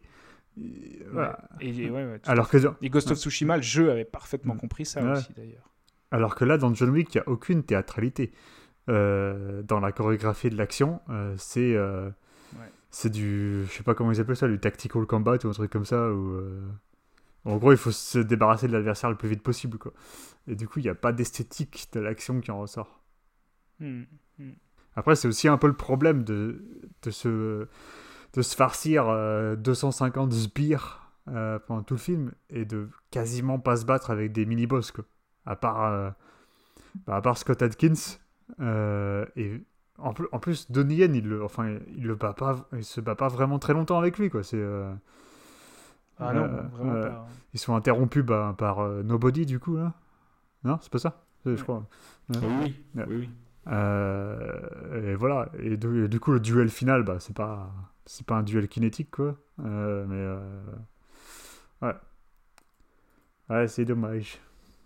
La prochaine fois, il faut qu'il nous appelle, Chad. Alors Thomas? Alors qu'il faut qu'il faut qu'il travaille avec un réalisateur. Ouais, tu allais me demander de conclure. hein. Ouais, Postmoderne ouais, ou pas postmoderne ou pas. Ben, ni l'un ni l'autre, et, et bien au contraire. Ok. Non, je pense que. Bah, en fait, le drame de ce quatrième épisode, c'est qu'il tend plus vers la, vers la postmodernité. Si on reprend la définition de, de Laurent Julier, hein, cette double, ces, ces, doubles facettes alternatives, euh, un peu bicéphales entre une postmodernité py- pyrotechnique et une autre euh, qui est dans le, refus euh, du, du- récit classique. Bah, il est plus du côté de la pyrotechnique, du retour à un récit pré-postmoderne. Donc, il tend plus vers la postmodernité quand même. Parce qu'il mise pas totalement sur ce qui faisait les forces de l'évolution de la franchise, selon moi. Donc. Des bonnes idées, des bonnes promesses, mais. Mais pas d'exécution. Hmm. Non, mais ça, c'est c'est ça, dommage, je sais qu'il enfin- ouais, il reviendra jamais. Enfin, maintenant qu'il est réalisateur, il, se. Ah, il rétrogradera pas au rang, au rang de simple chorégraphe Enfin, cascadeur. c'est con, c'est con de dire rétrogradé, quoi, parce que c'est. euh, Enfin, Bah, c'est- ouais, juste un rôle différent, en fait. c'est, euh, pour faire un film. Et je pense qu'il est meilleur pour ça. Ah, bah, mais clairement, très clairement. Mm. Enfin, je sais pas, le mec, il a quand même appris avec. euh, il a quand même appris avec Ewan Whooping, quoi, sur, euh, sur Matrix. Hmm. Ah, donc, euh, pas n'importe qui. Matrix qui avait bien compris qu'il fallait remplir le cadre. Bah putain. Et ce que je regrette, c'est que tous les projets que qu'on évoque, bah, c'est l'occasion rêvée pour pour créer euh, son monde superposé, c'était un peu John Wick. Et après, je suis pas sûr qu'il retombe dans ce genre de délire et ça aurait pas lieu d'être non plus. Enfin, Mm. tu vois, Ghost of Tsushima, Highlander, ah, Highlander, éventuellement, tu peux y voir aussi une forme de superposition euh, mondaine, mais Mm. John Wick, pour moi, c'était vraiment euh, l'immense force de la franchise, l'originalité aussi. et, bah, il le termine pas vraiment. Quoi. Tu vois, on parlait de la police, et euh, le seul flic qu'on voit dans la franchise, c'est dans le 1, et je crois dans le 2 aussi. Il y a le mec qui, qui le connaît, en fait. Il vient chez lui, il fait Mm. Ah, euh, t'as Oui, recommencé à travailler et tout. Euh, il dit Ah, non, je, règle des affaires. euh. Et là on, là, on sent que c'est un, une interface entre les deux mondes, tu vois. On sent qu'il y a un passage entre les deux. Et c'est le seul flic qu'on voit de, tout, de toute la franchise. Mais tu vois, par rapport à, par rapport à Zack Snyder qui arrête pas de dire qu'il veut raconter des récits de dieux modernes avec euh, ses films d'ici, je trouve que John Wick le faisait bien plus intelligemment. Ouais. En tout cas, bien plus finement. Oui, c'était beaucoup moins explicite, effectivement. Mm. Ah, mais là, attends, t'as pas hâte de voir Rebel Moon? Son Star Wars pour Netflix, Ouais. là? En deux parties, je crois. Ah ouais? Ouais, en deux parties. ouais. Ouais, moi je suis pas, je suis pas le premier détracteur de Snyder. hein. Il y a des films de lui que j'aime Ouais, je sais. ouais. Je sais, je sais. Euh, mais moi aussi, il y a des trucs que j'aime bien. hein. Il y a des trucs que j'aime bien aussi. Voilà. C'est vrai? Là, pour le coup, quoi, là, pour le coup, de Snyder? Je sais plus, mais en fait, c'est des scènes plutôt, tu vois. Gaoul? Euh, je me souviens pas de Gaoul, mais euh, euh, par exemple, dans son cut de Justice League, là, j'avais pas vu celui de Whedon, mais euh, J'ai toujours pas vu son. bah, cut, dans, son ouais. cut, donc, la scène était peut-être chez Whedon, je sais pas. Mais euh, mais il y a cette scène où bah, c'est littéralement les dieux, euh, je crois, de l'Olympe, qui se battent contre euh, Darkseid. Euh. C'est un flashback. Alors non, c'était pas chez, c'était pas chez. Ok, bah, ça. donc c'est dans le cut de Snyder. Et c'est, là, tu vois ce que tu disais tout à l'heure, mettre en scène des dieux? Bah, putain, le mec il se lâche. Tu vois, tu vois tout. Ouais, là, il, il a, il a, il a, il a tout lâché sur l'écran là, le mec. C'est, ça, ça dégouline dans tous les sens. Et je me dis bah, tant qu'à faire du Snyder, autant y aller à fond, quoi. Voilà. Donc là, Ouais. tu vois, c'est bon, voilà. Non, mais si je, C'est pour ça que j'aime 300 et Man of Steel. euh, mais, moi, mais moi, 300, ça va. Ça fait très longtemps que je l'ai pas vu. hein, mais à l'époque, ça, ça allait. Son film de zombies, c'était pas mal. Euh, et, Man of Steel, c'est super. Man of Steel, ouais. Ça va. Non, en fait, en fait, je- en fait ce que, le, mon problème, c'est que j'ai l'impression qu'il est en laisse. Ah ouais Ouais. Ok. Et dans- sur quel aspect du film Ouais, euh, sur l'aspect formel. Ah. Ouais, c'est pas J'ai impossible. l'impression qu'il Bah, est tenu en euh, laisse. En laisse par. Il y a, il y a Nolan Ouais, qui le voilà, tient un ouais, peu, c'est ça. certainement. ouais. Certainement. C'est- Ça fait. Mais c'est pas plus mal. C'est pas plus mal. Ouais. il se calme sur les ralentis. Ouais, ouais. euh. Ouais. On fera un podcast sur Zack Snyder euh, à, la, à la sortie de Rebel Moon. Sûrement. ok, bon. Euh, tu voulais faire des recos ou pas? Je sais pas si j'en ai, moi. Moi, j'en ai Ouais, pas. j'en ai pas trop non si plus, vous en ouais. avez, vous. Non, Ouais. pas vraiment. Oh non, pas vraiment. Acheter Seven Swords chez Spectrum Films. Ouais, j'ai toujours pas regardé. Seven Ouais. Sword. Je Si jamais vous avez pas de fric, il est- ils, ont, ils ont mis le. Sur Arte. Ah oui, c'est sur vrai, en plus, hein, ouais. c'est le, c'est le nouveau Ouais, master. hein, donc, Mais il n'y a euh, pas laissé vidéo de, de Alex sur Arte. Non. Ah là là là là. Et puis le, le coffret Infernal Affairs 4K, il vaut la peine ou c'est de la Il merde paraît qu'il y a des gros problèmes, non? J'ai Ah, lu. hein. Ben, c'est un, c'est un peu le festival de, de visages en cire et puis de DNR de merde dans tous les sens, ouais. Ok. Donc euh, il faut pas quoi. Je crois pas. Donc apparemment, euh, mais ça c'est un problème, euh, c'est un problème du, du, Du master. Ouais. du master d'origine apparemment. Eux, eux ils sont pour. Rien. mais c'est euh, c'est Criterion qui l'avait sorti ou pas? Aux États-Unis Criterion l'a, l'a sort- l'a sorti aussi quelques mois. Avant, Je crois que ça avait le même problème. euh. Ils ont, ouais, ouais, ils ont, c'est parce qu'ils ont tous le même master. Ok. Ouais, du coup, c'est le, c'est le même problème partout, quoi. Ils ont, ils ont voulu, euh, ils ont voulu faire une image hyperactuelle, euh, puis virer Mm. tout l'aspect pellicule. Donc, euh. après, voilà, quoi. Il y a des, enfin, de- moi, j'ai, pas- j'ai pas vu les films encore, mais quand tu regardes un peu les, les captures d'écran, c'est pas non plus, euh, Catastrophique. C'est pas non plus la cata, mais euh, c'est, enfin, tu vois, faut un peu lire, faut un peu lire les tests et puis, euh, puis un peu, un peu comparer parce que si tu tombes sur des sites d'intégristes, euh, les mecs, qui, les mecs qui piquent une crise pour, euh, pour- des fois pour pas grand chose, mais Hmm, ouais. Ok. En, gros- en gros, apparemment, ça fait un peu mal de, de, de lâcher quand même pas mal de fric pour un travail de, de, de, Un peu bricolé quoi. De ouais, c'est ça, de, de- d'édition qui est vraiment pas fou, quoi. Ouais. Je vais voir si je chope ça ou pas. Et vous avez vu le poisson d'avril du chat qui fume euh, les diables de Russell Ouais, bien sûr. ouais. Tellement évident quand même. C'était évident pour vous d'emblée Bah, quand même. ouais. Ouais, bien sûr. Ouais, ouais. De toute façon, pour le moment, les diables, c'est mort. hein. Il y aura, il y aura rien Ah ouais, en sais. 40 ans. hein. Hmm. Il, faut que, il faut que tous les gens qui bossent à la Warner en ce moment euh, crèvent. Et puis d'ici là, on pourra peut-être espérer vaguement quelque chose. Quoi. Ah, je pense qu'ils ont dû tous signer. euh, je pense qu'ils ont tu- dû tous signer un truc euh, qui, qui, qui dure euh, 150 ans. euh, comme quoi, ni eux ni leurs descendants n'ont le droit de toucher à ce film. Jusqu'à après, Ça ju- va faire s'il est quand même 70 balles. jusqu'à après la sortie du film de Rodriguez qu'il a conçu pour sortir en 2115, je crois. Oui, c'est ça. Ah oui, euh, c'est la, capsule temporelle là. Putain, Ouais, ouais. quelle idée de débile. Il n'y a que lui qui peut avoir cette idée. T'imagines t'imagines les mecs dans, dans, dans 100 ans, là, dans 82 ans, qui vont regarder ça et qui vont se dire Putain, mais pourquoi? Heureusement qu'il ne l'avait pas vu à l'époque. Ouais. Bon, ben on va en rester là. Ouais. On verra si on arrive à vous proposer un prochain épisode prochainement euh, sur un sujet d'actualité dans un format un peu plus classique. Et comme là, de toute façon, c'était pas un format Les trois mousquetaires. pas- Tu voulais? Moi je, veux, moi, je veux aller le voir. ouais. ouais. Ouais. Ça vous tente pas? Ouais, moi je suis curieux aussi. On peut faire les trois mousquetaires, euh, vaincre ou mourir et d'autres euh, relectures de, de l'histoire de France. on peut faire, Sinon, on peut faire Ah, les trois mousquetaires, mais bien. différentes versions. Vercingétorix, du coup. Vercingétorix. Ah ouais, Vercingétorix. ouais.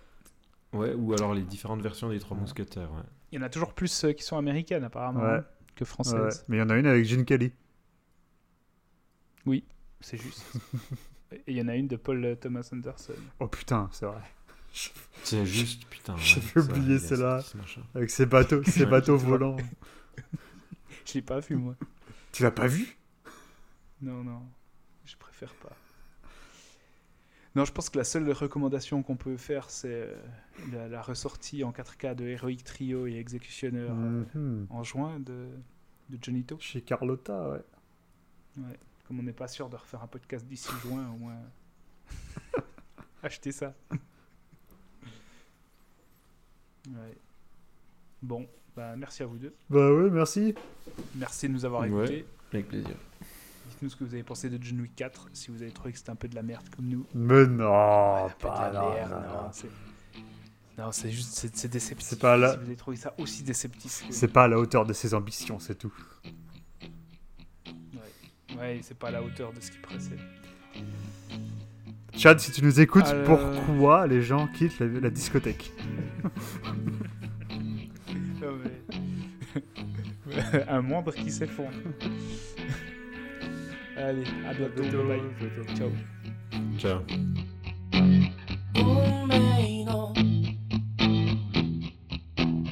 運